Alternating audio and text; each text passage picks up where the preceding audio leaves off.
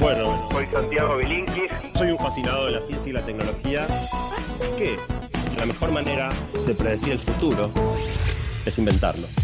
Ya podríamos eh, actualizar porque, digo la apertura esta, la fascinación por la ciencia y la tecnología sigue vigente, pero en los últimos años, tal vez el camino eh, lo has recorrido de la mano de esta columna y de este programa, te has despertado intereses que, que en el principio estaban, pero cada vez hablas más de, de la educación, cada vez hablas más del comportamiento humano respecto de las tecnologías. Hola Santi, buenas tardes, perdón que no te salude.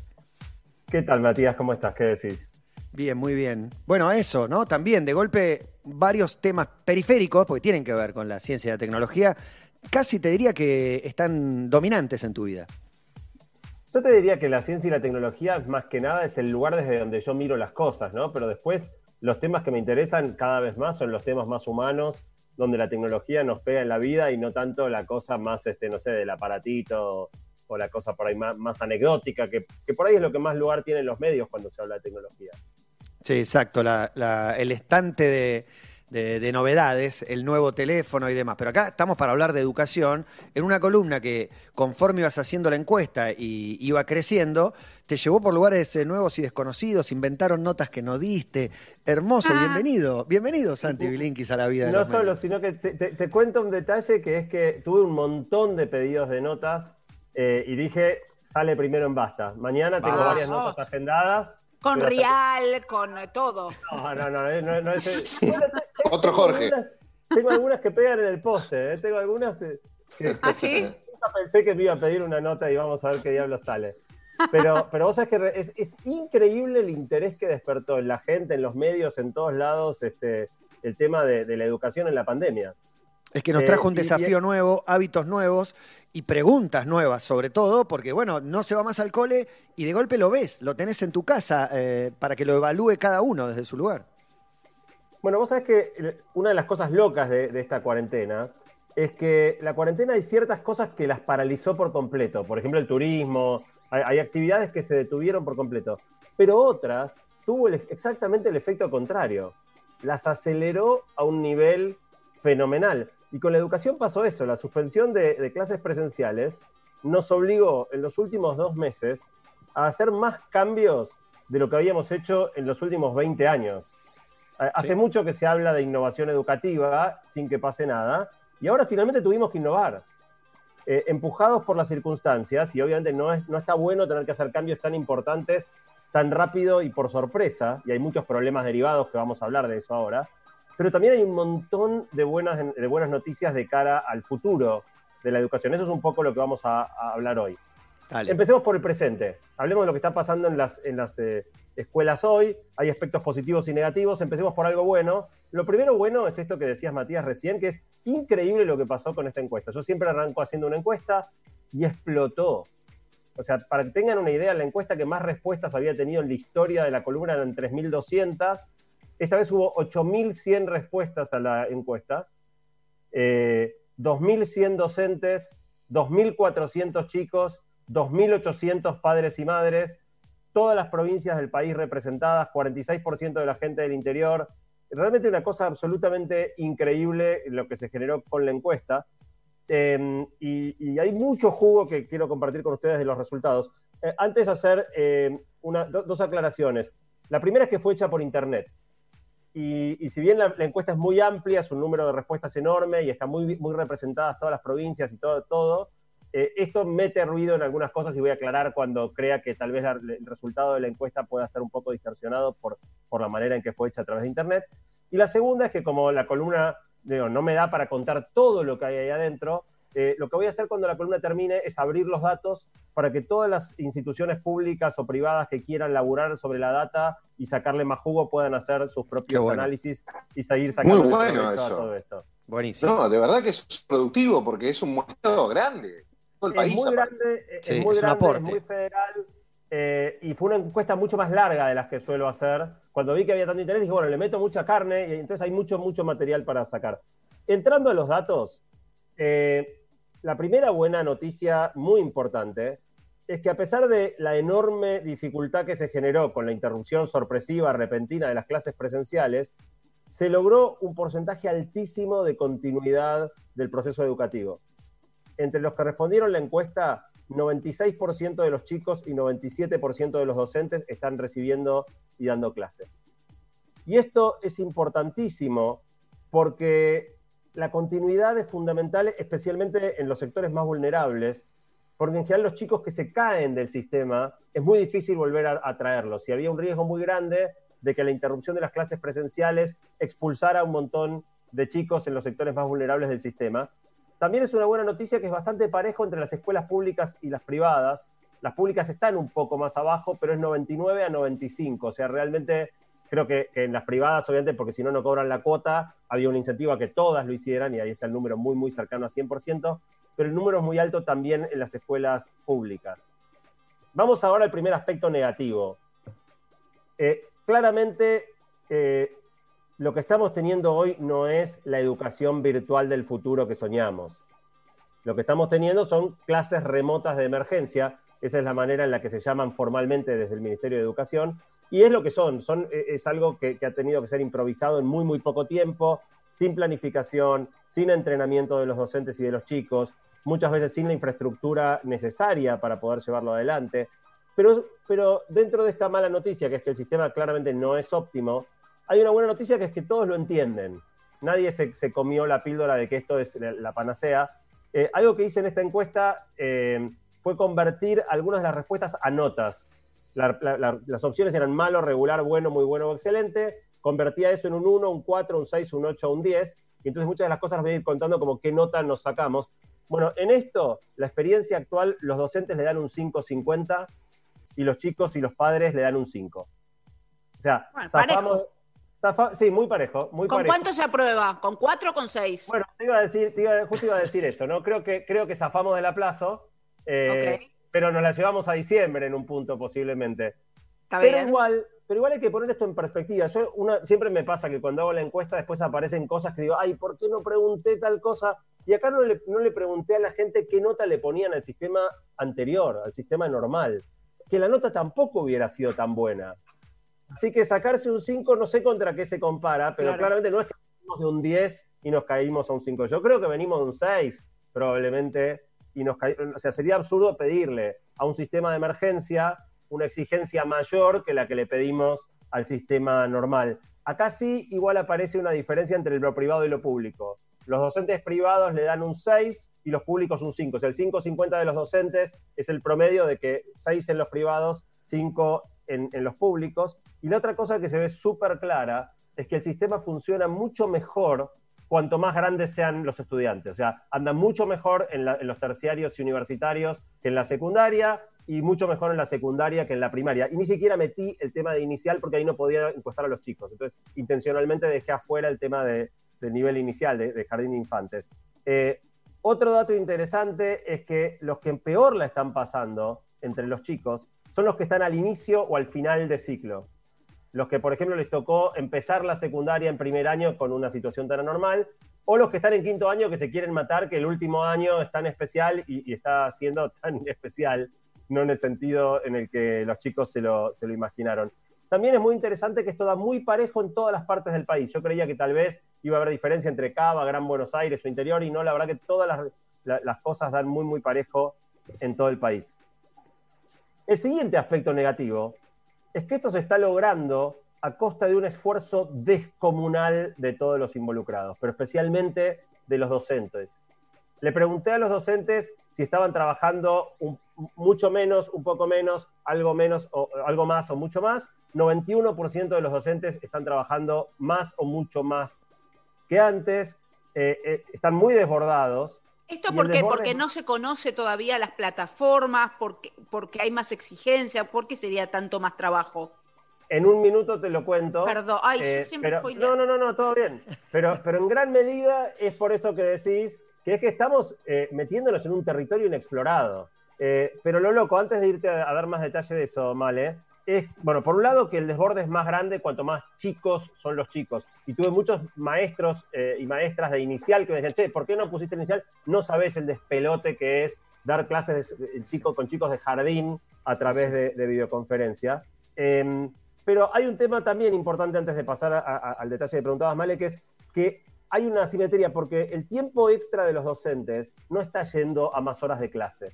Está yendo a un montón de áreas que no son tan visibles, como adaptar los materiales que se usaban en el aula a usarlos con cada uno en la casa, a rearmar los contenidos, rediseñar las evaluaciones, toda una serie de tareas que no son tan visibles. Y te digo esto porque también le pregunté a los padres cuánto esfuerzo creían que estaban haciendo los docentes, y la mitad de los padres creen que los docentes están trabajando menos.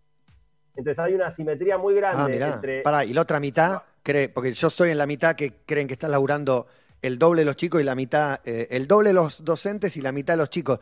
Es mi sensación, pero no es mitad y mitad, ¿no? Eh, en, en este caso, los padres lo ven mitad y mitad. La mitad creen que están trabajando más, la mitad creen que están trabajando menos. Y los padres siempre son los más duros. También creen que los chicos no están haciendo un corno. Eh, mientras que los chicos creen que están laburando un montón, los padres creen que los docentes, la mitad cree que los docentes no están haciendo tanto y más, o 65% cree que los chicos no están haciendo tanto. La Perdón. verdad de la milanesa, sí.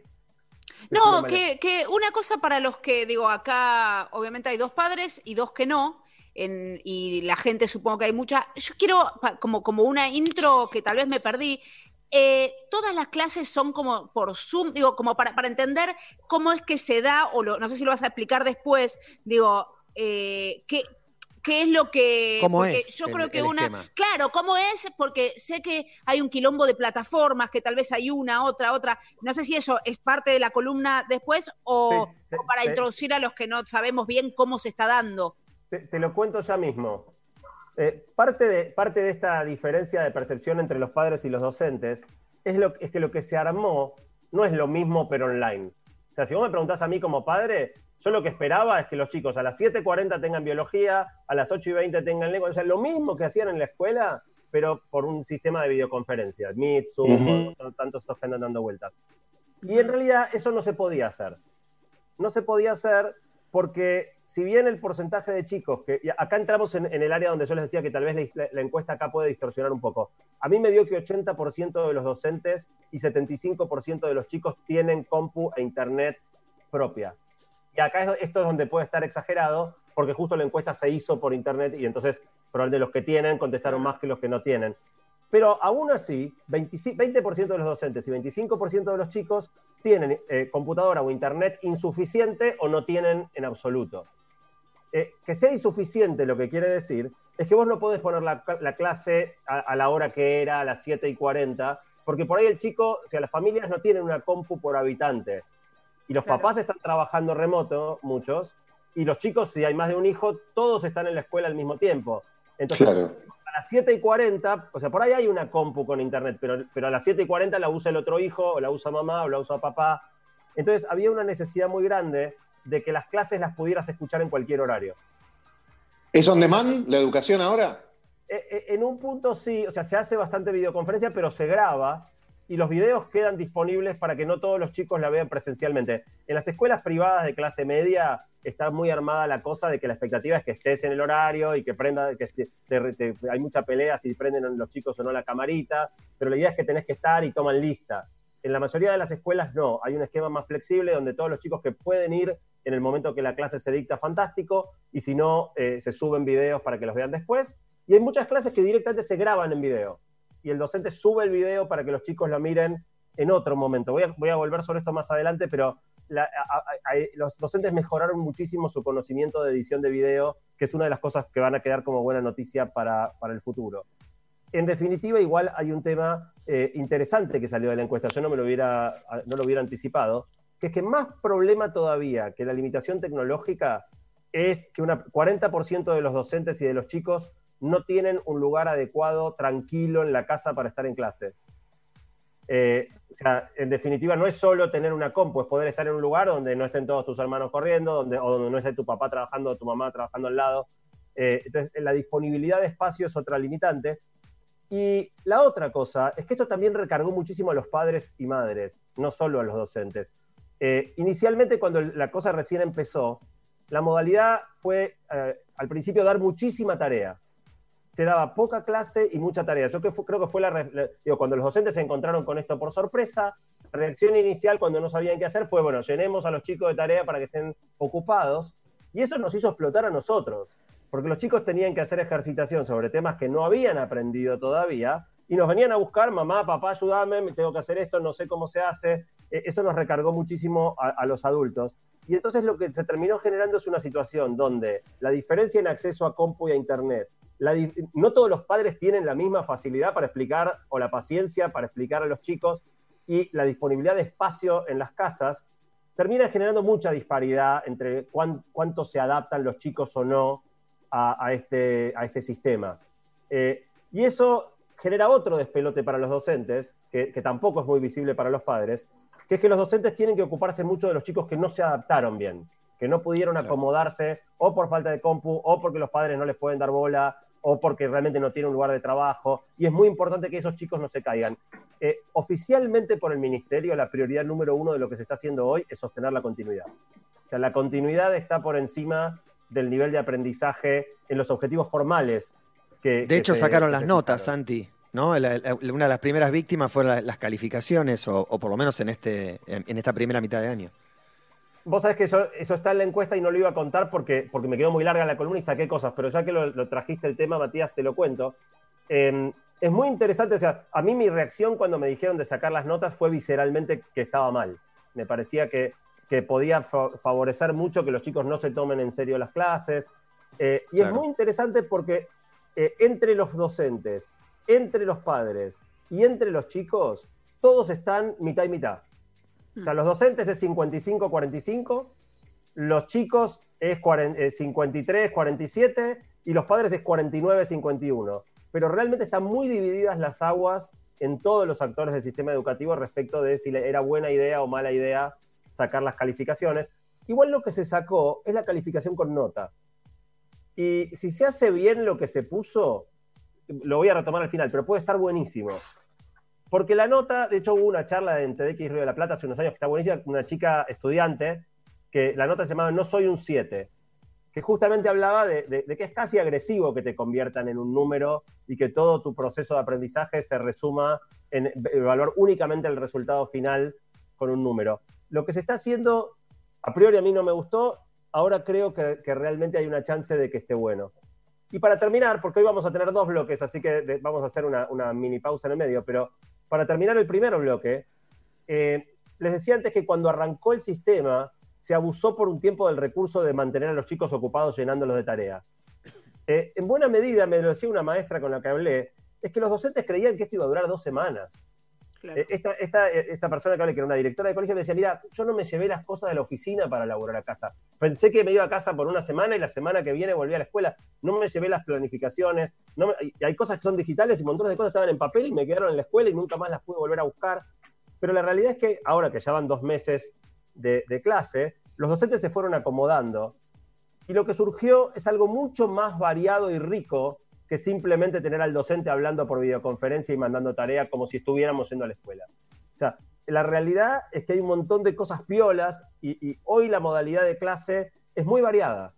Tenés más o menos eh, 80% eh, que usan videoconferencia en algún momento, tenés 75% que dan tarea, pero también tenés, por ejemplo, esto que decía antes de usar videos grabados por los propios Esa opción me encanta, Santi. Eh, Es buenísima, es, es espectacular.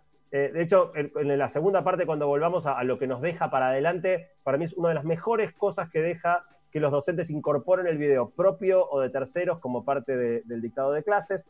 Se, eh, se usa mucho el chat, muchísimo el chat, una especie de clase tutorial donde, por ejemplo, se trabaja sobre los chicos preguntan las dudas sobre la ejercitación con el docente en línea, eh, que nunca se había hecho. O sea, en general la, la ejercitación se hacía en casa y no tenías al docente presente durante la ejercitación. También es otra cosa que surgió ahora que está buenísima.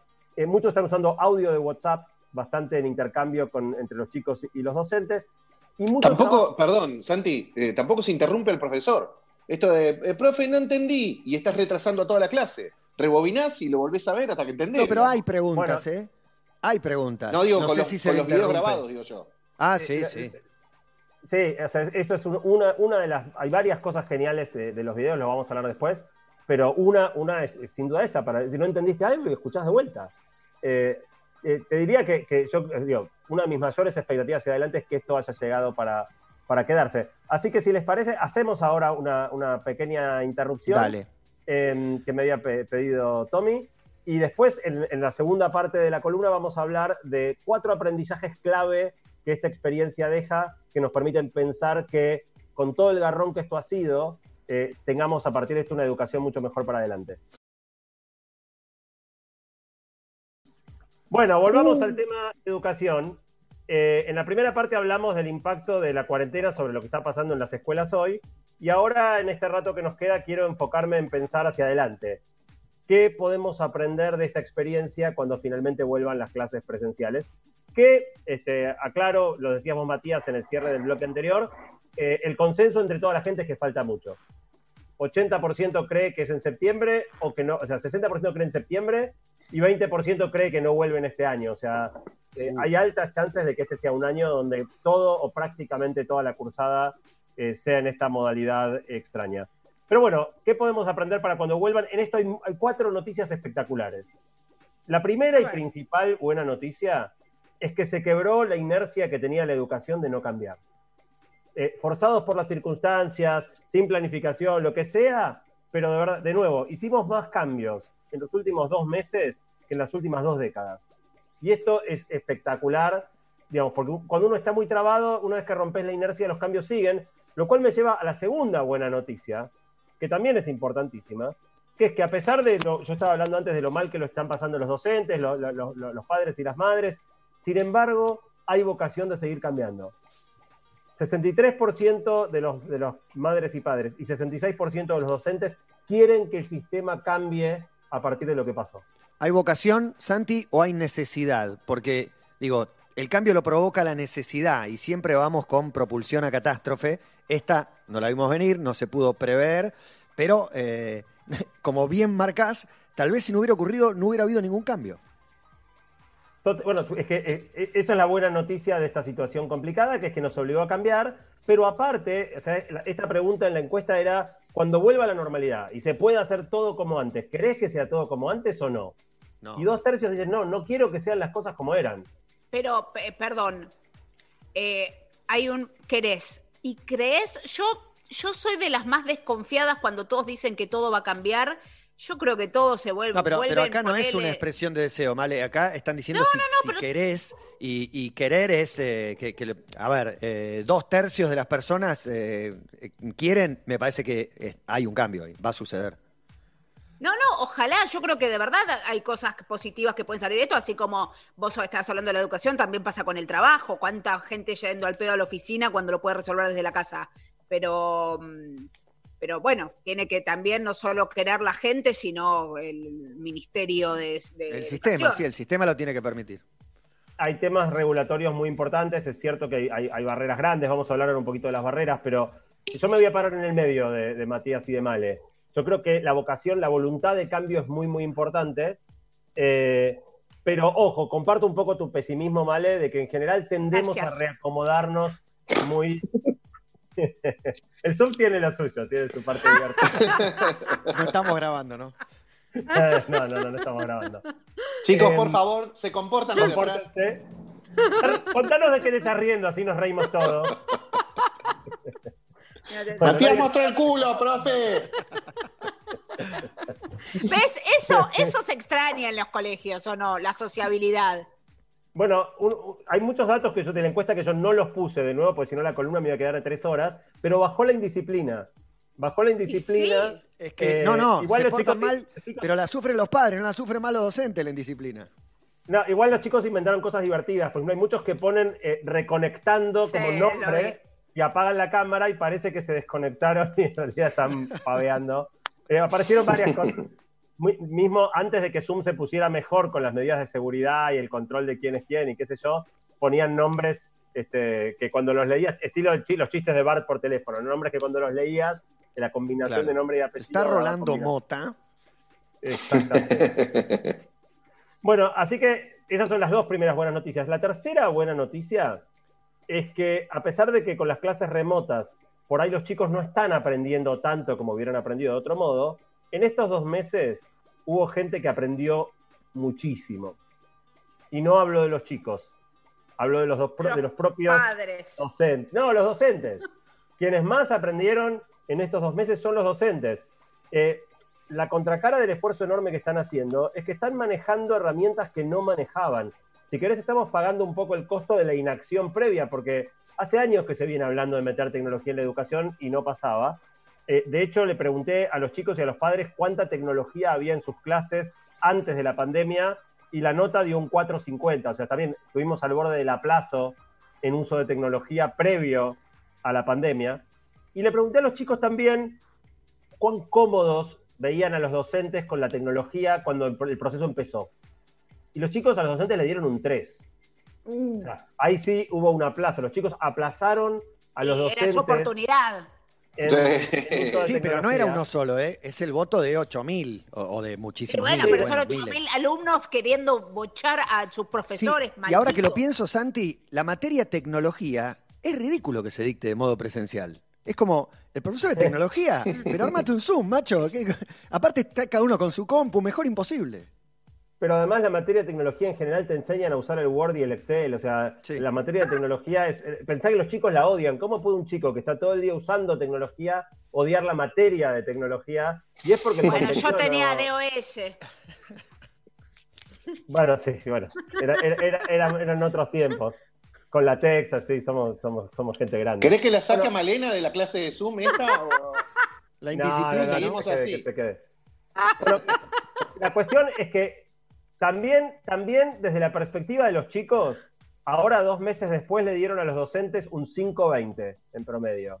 O sea, 2,2 puntos de mejora en solamente dos meses. Es un montón, es un montón. Y los- le pregunté a los docentes cuánto le daban a los chicos, eh, y los chicos también mejoraron dos puntos su familiaridad tecnológica en estos dos meses. Los números siguen siendo Pará, ¿y cuál es la calificación que le dan a los chicos?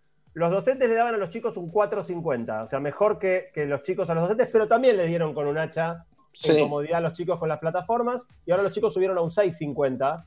Eh, muy bien. eh, siguen siendo valores bajos, pero Mm. están subiendo y van a seguir subiendo. O sea, eh, estamos ganando mucho en cuanto a familiaridad tecnológica durante estos meses tan, tan anormales. Y la última buena noticia, antes de pasar a, mis recomendaciones para el futuro, tengo también cuatro recomendaciones para el futuro para cerrar. La última buena noticia es que las clases remotas forzaron a cambiar muchísimo la manera de evaluar. El mecanismo de evaluación más habitual siempre ha sido la prueba escrita. Saquen una hoja, a libro cerrado, con preguntas fácticas y respuestas de memoria. Todos hemos padecido como alumnos esa situación. Ojo, no, no- no hay que el intento de machetearse porque la respuesta es de memoria. Bueno, eso no se puede hacer ahora. Es prácticamente imposible tomar una evaluación donde los chicos no puedan usar la misma compu que están usando para hacer la evaluación, para mirar Google, para mirar un apunte. No se puede evaluar a libro cerrado y eso es espectacular. Eh, es otra situación en la cual la- las características, las limitaciones del presente nos obligaron a hacer lo que tendríamos que haber hecho hace rato. Las dos modalidades de evaluación más utilizadas en estos dos meses son los trabajos tipo monografía individuales o grupales, que también es mucho mejor que una evaluación de memoria. Trabajá, investigá, elegí un tema, redactá, eh, y las pruebas a libro abierto superaron a, la- a las pruebas a libro cerrado. O sea que Qué bien. evaluación hemos hecho un salto cuántico. eh, Aparte, ¿Qué, cambio? Ayuda- eh, enseñarles a pensar y no a memorizar. Qué diferencia. no, Igual, sí, vale. No, no, porque siempre salen las noticias de eh, en comprensión de texto los alumnos vienen atrasadísimos. Me parece que esto es claramente vas a tener que comprender el texto y no solo aprenderlo de memoria, porque al tener que después redactar algo y, y explicarlo, eh, se mejora en eso también, ¿o no? Totalmente. Si podemos mantener el tema de que las calificaciones sean más eh, un reflejo de la evaluación del proceso y no de la nota que te sacaste en un momento artificial de un examen de memoria de libro cerrado, por trabajos de este estilo y evaluaciones a libro abierto, yo creo que cambia tremendamente todo el proceso. Y entonces, para terminar, muchachos, cuatro ideas que creo que podríamos hacer distinto de, ahora en más, basado en lo que se aprendió en, esta, en, esta, en estos tiempos de cuarentena. La primera cuestión que está clarísima es que la educación del futuro no es cada uno en su casa. O sea, esto no llegó para quedarse en el sentido de que esté bueno que los chicos no vayan a la escuela. Eh, la interacción cara a cara con los docentes y con los compañeros es fundamental. La socialización es uno de los roles más importantes que la escuela tiene. Pero si algo aprendimos es que tampoco tiene que ser 100% presencial. Yo creo que el futuro es una modalidad mixta que incluya un montón de momentos presenciales, pero también momentos remotos. Hoy hay un poquito de cosa remota en el hecho de que haces la tarea a veces en casa, pero hoy estamos usando lo presencial precisamente para lo que menos sirve. La mayoría del tiempo presencial, que es el momento donde podríamos tener interacción entre los chicos, están todos callados escuchando hablar a una persona. Eso que lo hagan por video en la casa, no en la escuela. En la escuela interactuemos, discutamos, Debate. armamos debates, eh, hacemos presentaciones, hacemos ejercitación, cualquier cosa menos estar escuchando a una persona hablar que lo podemos hacer eh, en otro lado. Me recuerda mucho, la he nombrado alguna vez en la columna, la, la- la charla en TDX Río de la Plata de Juli Garbulski, el hijo de Jerry, que dio una charla espectacular, si no la vieron, se las recontra recomiendo a todos los que están escuchando, eh, donde él dice, la escuela es pizarrón, carpeta, prueba. O sea, alguien que en el frente me escribe algo en el pizarrón, yo lo copio en un cuaderno y después me tomo una prueba que repita lo que esa persona me escribió en el pizarrón. Tenemos una oportunidad espectacular de cambiar eso. La segunda cuestión a cambiar, eh, lo, planteó Diego antes, es más contenido en video. Está muy relacionado con lo anterior, tiene montones de ventajas usar video. Imagínense videos grabados por el propio docente, ¿sí? Pero un día por ahí no estás muy inspirado, una clase no te salió muy bien, te olvidaste un tema. Si la haces en video, la haces hasta que quedó perfecta. Cada clase es la mejor clase que podrías dar y después la podés repetir un montón de veces. O sea, si la, hiciste, la grabaste en el 2021, cuando la des presencialmente en el 2021, después, si la, la temática Claro, no cambió total. tanto, la Santi, quiero repetir. aportar acá. eh, el- el- aparte los temas, en, en muchos casos, son los mismos. O sea, ¿cuántas veces ya habla de la presidencia de Mitre, Sarmiento y Avellaneda? Es este año el que viene, el otro y el otro. Y respecto de la capacitación docente, yo vi un video y me encantó verlo, lo vi con mi hijo, eh, fue genial aparte. Yo, eh, como, como guía para él o, haciéndole preguntas, ¿y qué te parece? ¿Y qué opinas? Y explicándole algunas cosas de qui- quiénes eran los conservadores, pero sobre todo valoré que la docente eh, le incorporaba imágenes. Le armaba como si fuera un PDF, ¿no? Iba contando y aparecía una imagen que ilustraba, una imagen que te ponía en contexto, una imagen que explicaba. Se apoyaba y se ayudaba con imágenes en un video que, que lo podés ver, como bien decías, cuando quieras y cuantas veces quieras. Totalmente, Es- eso ya es un salto cuántico. Los docentes aprendieron muchísimo, mejoraron mucho sus habilidades de edición de video. O sea, meter multimedia, meter gráficos, es re difícil, yo no lo sabría hacer. Eh, y, los docentes tuvieron medios forzados rápidamente que, aprender bastante de eso. Y todo ese aprendizaje queda, y también creo que queda en los docentes la idea de que el video es una herramienta que sirve mucho y que, que- que por volver a la presencialidad no hay que dejar de usarlo. Otro detalle es que podemos usar videos de otros. O sea, ¿por qué el video, la, la clase de la presidencia de Mitre, que me la dé Dani Balmaceda, que me la dé... Mirta este, Legrand. No, de, de- de verdad, Luna, Juan. Minujín, ojo, No se va quedó todo al carajo, pero digo, eh, invita- invitados, ¿por qué no? Sí. Pero es que eh, en el fondo podrías hacer que cada clase te la dé la mejor persona del mundo. O sea, el mejor especialista en ese tema no tiene por qué ser el propio docente. O sea, podés tener partes del docente que articula videos de terceros, ahí articula, como decíamos Matías recién, eh, otro tipo de materiales multimedia, desde audios, música, gráfica, ilustraciones, etcétera. También es muy importante lo que decía Diego antes, que es que podés rebobinar. Entonces, si estás mirando una clase en video y algo que no entendiste, lo mirás de nuevo y si hace falta lo mirás tres veces hasta que, que lo entiendas. El mayor problema para esto, eh, que lo mencionamos un poco en la primera parte, es la falta de infraestructura. En las escuelas, si quieres ver videos, no todas tienen un televisor en el aula. Si pones un televisor en cada aula, corres después tenés- tienes que estar seguro que nadie se lleve el televisor. Hay, hay una serie de barreras, no es tan trivial eh, hacerlo rápidamente en, en las escuelas. Eh, si incluís celulares, es muy probable que una gran mayoría de los chicos argentinos, de nuevo, y no requiere que sea una hora fija, en algún momento tener acceso a un celular propio o de, de los- la, la madre o el padre, es muy probable que, que los chicos puedan incorporar algo de todo esto. La tercera cuestión, que está muy relacionada a la ventaja de, ver videos, es que liberás el espacio de la clase para, en vez de tenerlos a todos escuchando de a uno, que se aproveche de verdad la interacción. Esto se viene estudiando hace mucho, se llama aula invertida, que es justamente dar vuelta a esto, de que en la, en la- en- la clase escuchás la teoría y en tu casa ejercitás o, o- o haces este, eh, la tarea. En realidad conviene hacerlo exactamente al revés. Y lo que podés hacer con, con el uso de videos es hacer este aula invertida, donde la clase se mira en casa. en, en ciertos momentos, por ahí vas menos horas a la escuela, incluso si le sacás a la escuela el componente de clase. No, pero está Eh, genial. La tarea ahí, en todos juntos explicando y entendiendo. Y, y en, y, en, y en el aula, discutís, en el aula interactuás, en el aula haces trabajos en, en- en equipo, eh, etcétera. Incluso para hacer la tarea es mejor estar en la escuela, porque cuando estás haciendo la tarea te das cuenta de lo que no entendiste, te surgen las dudas y Sí, claro. normalmente no tenés al docente a mano. Eh, una pregunta, Santi. Siempre se elogia, no, no sé cómo es, el sistema noruego, el sistema como que es la excelencia en educación. ¿Tiene algo de esto ya incorporado? Digo, ¿hay algún, algún país que ya más o menos trabaje así con el aula invertida, con est- estas cosas que, que vos vas Viernes de diciendo? Zoom.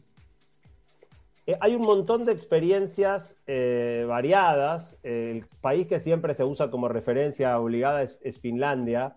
Ah, ok, Pero, bueno, más o menos. pero, pero tenés que. No, el tema es que son situaciones tremendamente diferentes a, la- a las de la Argentina. En, en cuánto ganan los docentes, en cuánta tecnología no, disponen no, eso ni, a- ni hablar, Eh, pero eh, digo, lo utilizan. ¿Cuántos meses es de noche? Sí.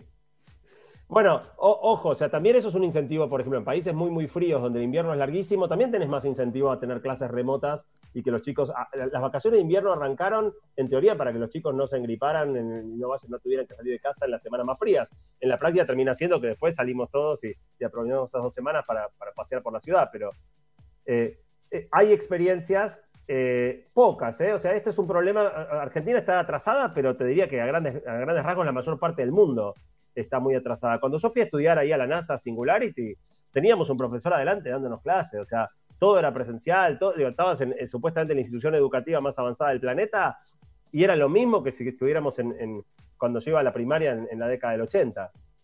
Claro. Bueno, y para terminar, eh, la última cuestión que quiero retomar de cara hacia adelante es el tema este de, de mantener eh, los cambios en los mecanismos de, de evaluación y sepultar para siempre el examen fáctico de memoria. Eh, pero quiero agregar un dato más, que es que creo que sería importantísimo, o sea, los chicos odian el oral. ¿sí? Yo creo que todavía peor que saquen una hoja es pase al frente. Y eso tiene que cambiar. El oral, la- los chicos lo odian porque es una situación ridícula donde vos pasás y te dicen, bueno, hábleme de la presidencia de Mitre. Y vos tenés que improvisar en el momento un discurso de memoria sobre el tema que te tocó. La vida Adelante de tus compañeros, ¿no? No solo con el adelante de tus compañeros, a los Te van argentinos. a cargar. a los argentinos pesadillas cuesta después, pase al frente. público. Te quedás en calzoncillos al frente del aula, es la pesadilla número uno en niños. Claro. lo soñás durante, durante años, que te, te hacen calzoncillos en el frente. A los argentinos nos cuesta muchísimo hablar en público porque no lo practicamos. Pero piensen en TDX Río de la Plata. ¿sí? Yo di mi charla en octubre del año pasado. Cinco meses antes supe que iba a dar la charla. El tema lo elegí yo. El material que iba a presentar lo, lo elegí yo. Tuve una persona que me ayudó eh, acompañándome a lo largo de todo el proceso. Pude hacer materiales audiovisuales que complementaban lo que yo hablaba, pero aparte me servían a mí de ayuda a memoria para no depender de la memoria en el momento. Así es, dar una charla en, la realidad. No, tenés que improvisar sobre un tema que te tiran en el momento eh, de memoria. Entonces, me encantaría también que aparte de sostenerse el tema de las pruebas a libro abierto y los trabajos de investigación, recuperemos el oral, pero no el oral como, de nuevo, una muestra de memoria sobre un tema arbitrario, sino eh, más parecido a TDX Río de la Plata, dándole a los chicos la posibilidad de elegir sobre qué tema quieren trabajar, tener tiempo para preparar su presentación, ensayar. Yo ensayé, un montón antes de subirme al escenario de, de Tecnópolis.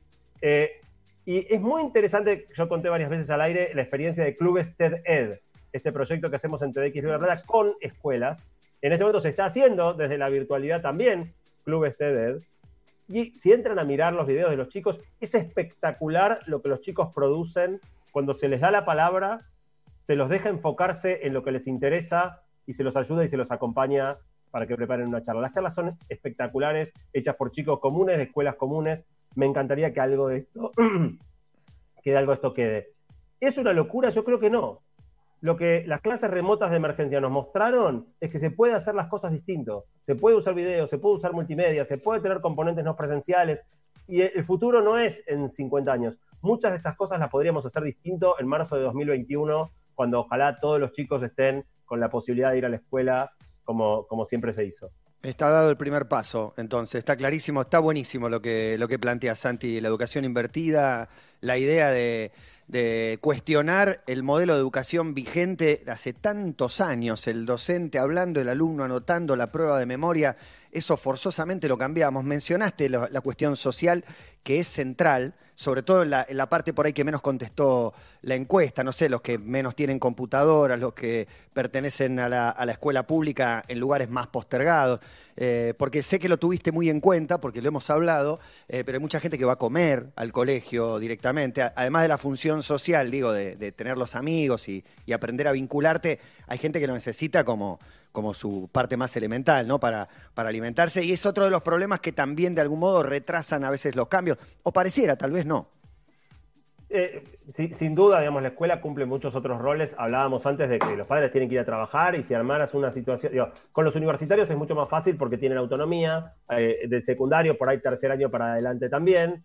Pueden quedarse solos en la casa, pero con chicos más chicos es mucho más complicado y probablemente estos cambios sean mucho más viables en secundaria y universitaria que, que, en la primaria. Pero en la primaria hay un montón de estas cosas que puede tomar también. Tal vez no, la, no romper tanto la presencialidad, pero sí el uso de videos, sí invertir el aula, sí este, eh, cambiar la, los mecanismos de evaluación y, y, y, todo eso. Aparte me parece que, que los, los niñes eh, están tan acostumbrados a ver video que les debe ser hasta más fácil concentrarse tal vez viendo un video que a una persona hablando al frente. No sé si eso está bueno o malo, pero digo, tienen muy incorporado la cosa del video, de, de verlo en cualquier sí, pero momento. Pero de a tres al mismo tiempo, ¿eh? Uno solo nunca te miran, siempre tienen dos o tres ventanitas oh, abiertas. No sé si eso no. le gusta al docente. Ah. Bueno, no, no, no, saben, no saben, yo nunca había tenido dos monitores como me puse ahora, lo armé para la columna, pero es re, es re enloquecedor porque te, tenés, no sé, el WhatsApp puesto en uno mientras estás laburando en otro, te distraes todo el tiempo. Sí, para, para los docentes debe ser un despelote total. Eh, y ojo, o sea, no me metí con el tema de, las pantallas, que es mi, gran tema desde, que escribí el, último libro, pero esto también complejiza un montón por ese lado, ¿no? O sea, eh, los incentivos a la, las posibilidades de distracción eh, trabajando en una compu son muchísimo más grandes. Eh, yo no hablé antes, lo había sacado por, un tema de tiempo, pero hay un, lo mencioné de la pasada, hay un gran despelote sobre el uso de la camarita. Los docentes quieren que los chicos tengan camarita y los chicos no quieren saber nada con la camarita. Los padres también quieren que los chicos tengan camarita. Y yo pensaba, ¿por qué tanta resistencia de los chicos? Y en el fondo creo que es medio como sentarse atrás o sentarse adelante, ¿no? Los mismos que deben prender la camarita son los que se sentarían adelante. Eh, y los que no quieren saber nada con prender la camarita son los que naturalmente se sentarían atrás, que prefieren que se note menos su presencia. Eh, pero fíjate que sí, que las mismas dinámicas que ocurren en el aula se reproducen de alguna manera en, en, en la modalidad Pasa virtual. que a las 8 de la mañana tenés un Zoom, te despertaste 8 menos 10, no sé si tenés ganas, si sos una señorita coqueta, de tener la cámara prendida te, te, levantaste hace dos minutos. En el cole, bueno, la dibujás, te preparás en el viaje, no sé. Pero debe haber mil motivos por los cuales no quieran. De hecho, hay una gran pelea con eso. El que la paga en la mitad, el que dice que no le anda, etcétera, miles. Y sí, los el, hackers. El, el, el simulacro hacker... se cortó internet. El simulacro sí, se cortó internet está muy en boga. Muy en boga. Se lo escuchan sí. cortado, profe. Mentira. Mentira. Y el hackerismo infantil o juvenil es tremendo, ¿eh? ha habido muchos problemas, insultos, eh, agresiones, eh, nombres falsos oh. que se han metido, de todo ha pasado. Hermoso.